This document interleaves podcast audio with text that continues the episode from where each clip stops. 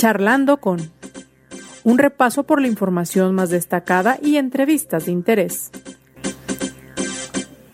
Conduce José Ángel Gutiérrez.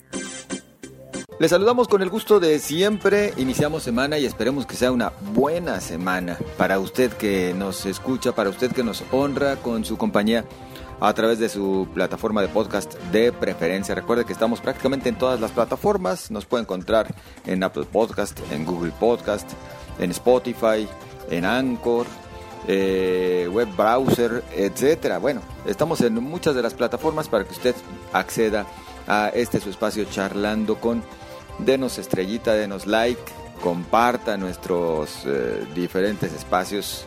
Bueno, recuerde que tenemos una emisión diaria de lunes a viernes y siempre charlando con los personajes que son parte de la noticia eh, diaria.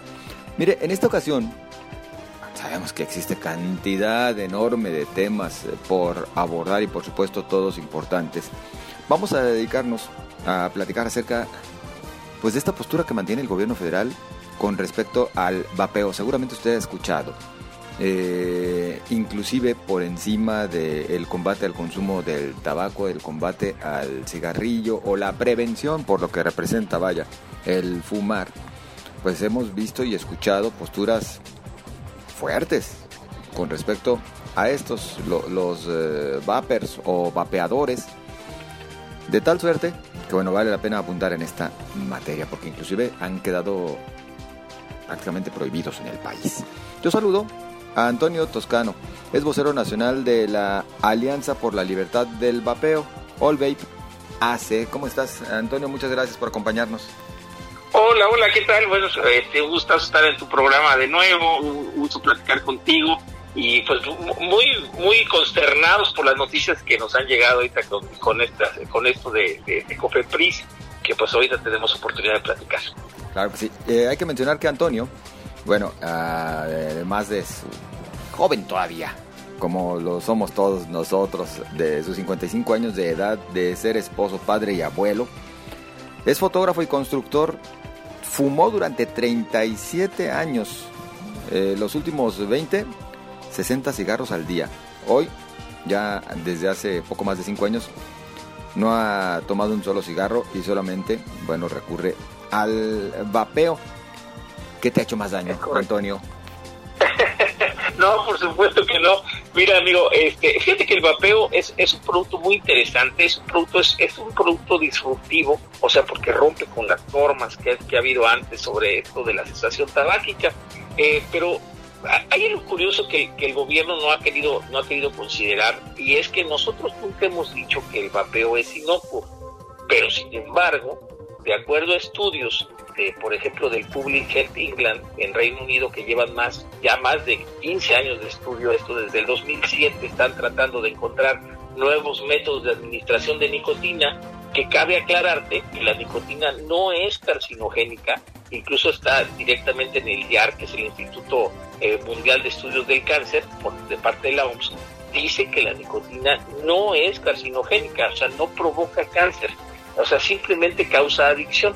Y pues obviamente la adicción es curable y la muerte pues no es curable. Entonces, eh, es un método de reducción de riesgos. Y esto es lo que están tratando de evitar ahorita aquí en México.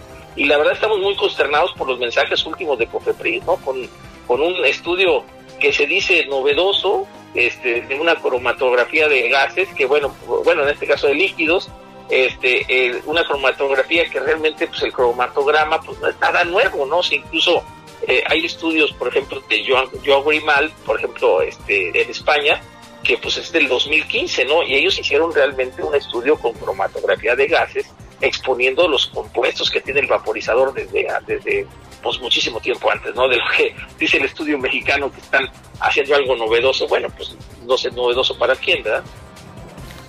Oye, eh, lo, que sí resulta, pues de extrañar, por lo menos, es que solamente se recurre a un estudio cuando existen decenas, cientos a nivel mundial, ¿no? Y digo, lo, lo planteo sin tomar inclusive de momento una postura en torno al cigarro o al vapeo. Yo soy de esos mexicanos que también lograron dejar el cigarro y sinceramente te digo, bueno, tampoco recurro al vapeo porque pues ya en su momento gasté mucho con el cigarro, estoy recuperándome lo económico. pero, pero a ver, eh, ¿qué dicen otros estudios, Toño? Bueno, mira, te voy a platicar. en sí existen cerca de 7.400 estudios a favor del vapeo a nivel mundial, ¿eh? O sea, que hablar de, de un solo estudio, de un solo producto, eh, pues es la referencia que se haga para regular un producto en México, realmente es algo insólito. O sea, eh, no podríamos aceptar ese, ese caso. Ahora viene lo siguiente.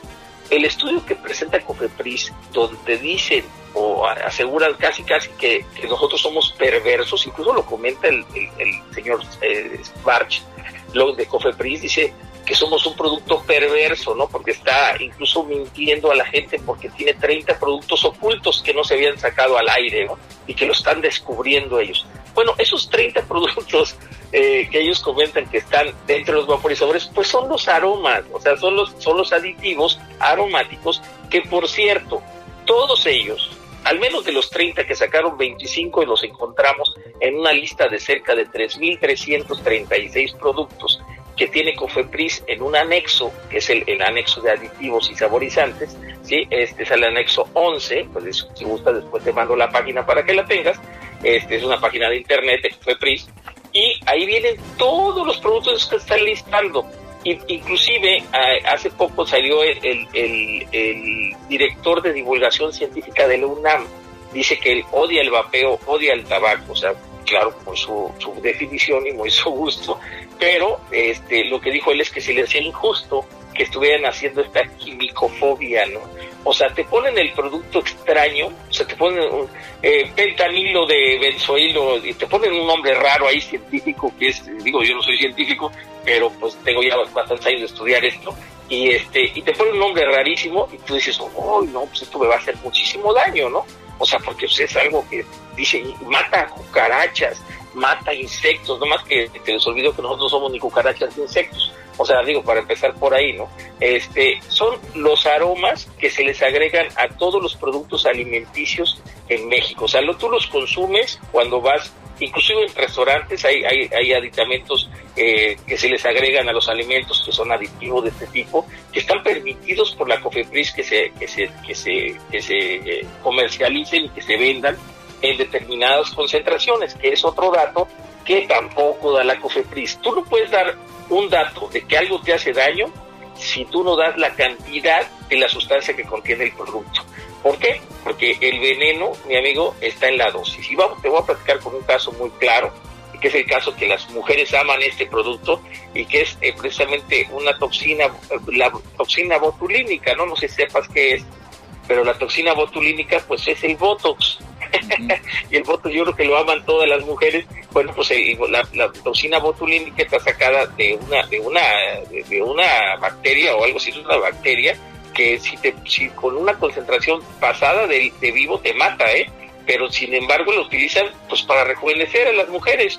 O puede ser el caso del, del captopril, por ejemplo, que está hecho con veneno de víbora, de una víbora de Brasil, o sea, y es un producto que te, que te sirve como medicamento, ¿no? Este caso de, de no crear esa quimicofobia, ¿no? Como dice el, el director de, divulgación científica de la UNAM, que es lo que él ve mal que Cofepris esté haciendo este tipo de, de acciones, que sean, que son unas acciones realmente, pues, vamos, eh, malas, ¿verdad? Son unas acciones malas porque están jugando sucio, ¿no? Oye, de repente ellos eh, quisieron hacer alusión con este estudio a una enfermedad que se ha presentado, dicho sea de paso, en otros países que no en México hasta el momento. Platícanos un poquito de, ella, por favor, Toño. Bueno, y otra cosa, sí, sí, sí, impresionante. La enfermedad se llama EMALI, fue una enfermedad que surgió en, en marzo del 2019 hasta febrero del 2020, incluso fue unos días antes de que lanzaran el primer decreto, tomando esta enfermedad como referencia que sucedió en Estados Unidos, donde los CDC y la FDA anunciaron eh, unas neumonías lipoideas. Bueno, primero las, las calificaban como eh, neumonías, eh, no, de, no, no, vamos, no, no, daban el nombre específico, no sabían, que, no, no sabían qué tipo de neumonía era. Después dijeron que era una neumonía lipoidea, ¿sí? Porque encontraron acetato de vitamina E que por cierto, en los estudios nuevos de Cofepris, esos que lanzan las 30 sustancias, no mencionan el acetato de vitamina E, o sea, quiere decir que no lo encontraron en los líquidos de vapeo, ¿no?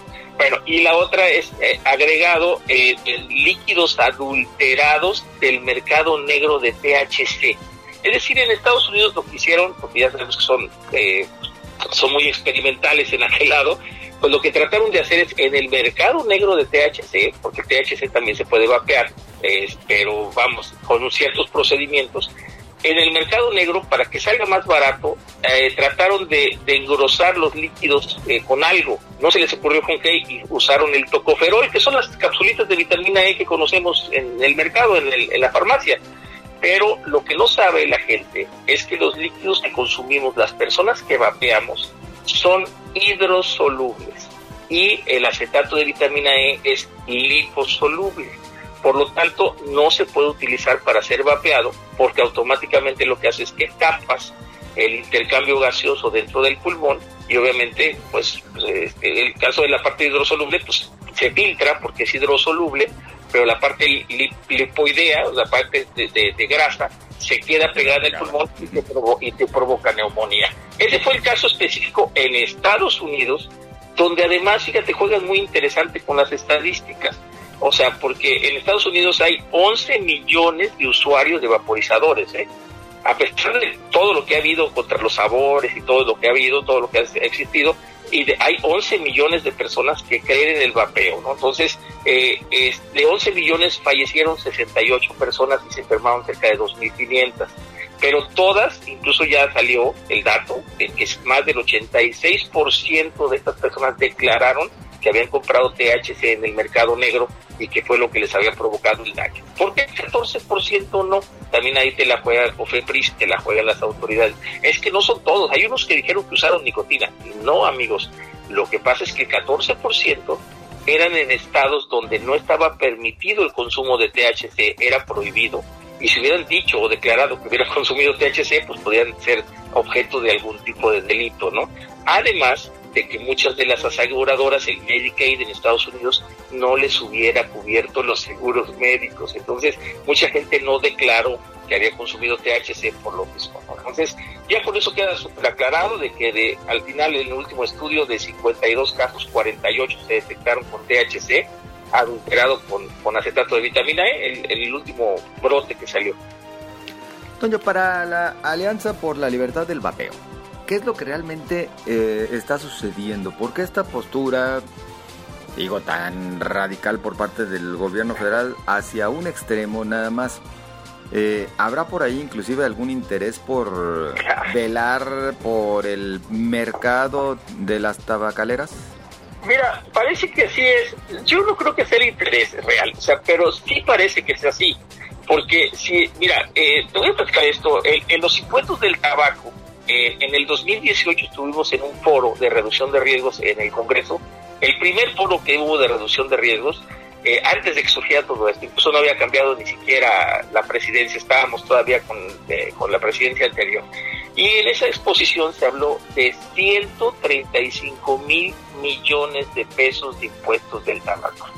Y ahí es donde yo creo que viene el asunto. Fíjate bien lo que te voy a decir, cómo lo maneja el gobierno federal, ¿eh?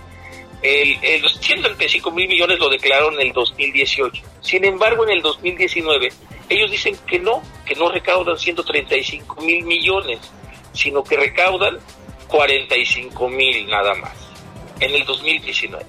Y en el 2020, no, recaudamos 43 mil millones. O según ellos van recaudando cada vez menos del tabaco, ¿no? No sé si lo vean como que sea un avance, pero lo curioso es que para el siguiente año están pidiendo 117 mil millones de pesos para la, atención de enfermedades relacionadas con el tabaquismo. Porque sabíamos que en el 2018, 19 y 20 se habían permanecido en 70 mil millones lo que erogaba el gobierno en enfermedades relacionadas con el tabaquismo. Este, pero miren, se lo voy, te lo voy a dejar a tu público, te lo dejo a ti que saques la cuenta. Es muy sencilla la cuenta que tenemos que hacer. Este, Mira, si tenemos que el público en general en México, de los 16 millones de fumadores que existen, que cerca del 18% de la población de 12 a 65 años, bueno, pues más o menos, calcúlale que se fuman 7 cigarros al día. Acuérdate que uno fuma 60, ¿eh? Pero el, promedio de las personas se fuman, se fuman 7 cigarros diarios. 7 cigarros lo multiplicas por 16 millones y bueno, pues te da una cantidad. Esa cantidad pues obviamente la vamos a dividir entre cuántos cigarros tiene una cajetilla y nos van a dar 5 millones 600 mil cajetillas aproximadamente. Eso lo vas a multiplicar por 365 días, porque son, el, fumador no descansa, no tiene días festivos, el fumador fuma diario, ¿no? Y te va a dar, te va a dar un aproximado, para que tengas una idea, de, de acuerdo a que de cada 70 pesos, tomando en cuenta el, la marca más vendida en México, eh, que sabemos cuál es, una que tiene una etiqueta roja, bueno, pues esa marca tiene más o menos, cuesta 70 pesos, de los cuales 48 son de impuestos del IEPS, que debería de utilizarse específicamente para estas enfermedades y para, para las personas que fuman, tratar de hacer campañas que dejaran de fumar. Bueno, esto nos da aproximadamente 100 mil millones de pesos. O sea, creo que desde este tiempo estamos mucho más en la razón de que son sobre los 100 mil millones, con todos estos datos que nos da de los 135 mil del 2018, 117 mil que se van a gastar el próximo año para determinar relaciones con el tabaquismo. Nos da más o menos el aproximado. ¿eh? Entonces, sí puede haber ahí algún otro interés de por medio, Toño. ¿Qué plantean ustedes? ¿Qué es lo que, lo que le pedirían al gobierno federal y particularmente a COFEPRIS? Pues fíjate, exactamente eso, que se regule conforme a la ciencia. El vapeo lo dice el Public Health England, lo dice el Royal College, el, Real Colegio de, Médicos de Londres, es cuando mucho provoca el 5% del daño residual del tabaco. O sea, es decir, que si tú le quitas esos impuestos, fíjate bien para que veas cómo no piensan en nuestra salud y nos creen idiotas que no sacamos las cuentas, es la realidad. Pero mira, si, si tú le quitas el 95% de impuestos de ese IEPS, que actualmente se encuentra casi en el 70% del producto, del tabaco, pues te va a quedar una miseria, ¿verdad? Entonces ellos dicen, no, pues ya no vamos a ganar impuestos, sin pensar que se podrían ahorrar cerca del 70 al 80% en gastos de salud de las personas que se enferman por tabaquismo, porque la gente después de 10 años que dejara de fumar, casi se encuentra igual que una persona que no fumó. O sea, no quiere decir que te recuperes al 100, porque es un hecho que no lo haces, pero yo, por ejemplo, en mi caso, ahorita incluso he bajado de peso, estoy tratando de hacer ejercicio, o sea, me, he cambiado mi estilo de vida, ¿sí? A un estilo mucho mejor, con mejor alimentación, etcétera, y te vas cuidando cada vez más. Y eso obviamente, pues no sé también si vaya por ese lado, pero tómalo así, si, si las personas mueren más jóvenes, ¿qué crees que se ahorra el Estado además de todo? Las pensiones. O sea, vamos a verlo de ese lado. Entonces, entonces es un juego, ¿no? Es un juego que nosotros le llamamos la mafia del cáncer. O sea, por lo, porque todos salen ganando, incluso las personas que están en contra del tabaco, según ellos, que ya no son en contra del tabaco, sino en contra del vapeo, también ganan bastante, amigo, porque si ellos, ellos, ellos, eh, se les acaba la chamba, ¿no? O sea, si ellos dejan que el tabaco se muera, como ya está pasando, que va a pasar en el 2035, están queriendo quitar las tabacaleras del producto, pues obviamente se van a quedar sin qué atacar. ¿Y a qué se van a quedar atacar? Pues al vapeo, se les queda mucho más sencillo, que va a seguir pagando los mismos impuestos del tabaco, pero, o, hasta más, porque están diciendo que es más dañino que el tabaco, que es, es una afirmación totalmente irresponsable. Y además de esto, este, si hacen eso, pues imagínate que van a seguir ganando muchísimo dinero y ya no van a tener el gasto de salud porque la gente ya no se va a enfermar. Oye, entonces nada más para que quede claro, lo que piden ustedes es uno, que se considere como, pues ahora sí que se considere como legal el vapeo y que se regule adecuadamente, pero que le reduzcan el impuesto. Que, se, que se regule conforme a la ciencia, o sea, lo que queremos es que vamos a tener que ser, ser lógicos, o sea, la ciencia no es dogma, no podemos eh, tener un solo estudio como el que hicieron de, un producto aparte de descartable, cuando pues muchísima gente no lo, o sea, digo, sí, para mucha gente es muy bueno para dejar de fumar, y además dan un mal mensaje, o sea, dan un mal mensaje porque en realidad este, no todos ocupamos este tipo de productos. Eh, eh, nosotros queremos que se regule de acuerdo a la ciencia, o sea, que eh, se tomen en cuenta todos los estudios que existen ahí, o sea, en el vapeo, que son muchísimos y no es uno solo, ¿no? Como si México fuera puntero en hacer estudios, cuando en realidad todos sabemos que no es así, ¿no? O sea, que incluso han recortado los, los, fondos de CONACYT, por ejemplo, ¿no? Bueno, pues para nosotros el tiempo se vino encima, pero por lo pronto creo que nos queda clara la postura y la demanda que hacen ustedes desde esta alianza por la libertad del vapeo, que dicho sea de paso, bueno, eh, reúne como activistas tanto a consumidores como a empresarios que distribuyen este, este producto, ¿verdad? Es correcto, sí, nosotros sí tratamos de hacer, incluso hay asociaciones aquí en México que son de activistas, perdón, de activistas, no de usuarios y otras que de empresarios. Nosotros decidimos juntar todo porque al final de cuentas vivimos en una sinergia, ¿no? O sea, si no hay empresarios, pues no hay usuarios, y si no hay usuarios, no hay empresarios. Y ahí en Jalisco, déjame decirte que tienen, lo platicamos la vez pasada, tienen cerca de un, millón, no, pues cuántos, casi un millón y medio de fumadores, ¿eh? O sea, que tienen, es uno de los estados que tiene bastantes fumadores y que mucha gente se vería beneficiada con una opción más. Nosotros no queremos ser la única opción. algunos les funcionará y algunos no, ¿no? Sin embargo, según los estudios, el vapeo o los métodos que, que tienen nicotina, de reemplazo de nicotina, es el mejor método para dejar de fumar. Su aliado va a ser la nicotina, mis amigos. No deben de tener miedo de la nicotina, que solamente es un producto adictivo, pero no es un producto que te causa la muerte. Eso es a lo que vamos nosotros. Nosotros queremos que la gente deje de fumar. Somos tan antitabaco que los, más antitabaco que los antitabaco. ¿eh? Nosotros queremos que la gente deje de fumar por, por, por ella sola. Claro. Pues eh, Toño, como siempre, agradecidos en comunicación. Te mando un abrazote enorme y quedamos en contacto, amigo. Muy amable. Es Antonio Toscano, vocero nacional de la Alianza por la Libertad del Vapeo All Vape AC. Bueno, pues si usted tiene algún comentario, alguna sugerencia, ya lo sabe, puede hacerlos llegar a través de las redes sociales en Twitter, arroba José Ángel GTZ, en Facebook, José Ángel Gutiérrez, la fanpage a sus órdenes. Le deseo a usted lo mejor, que tenga una buena semana Cuídese mucho. Hasta mañana.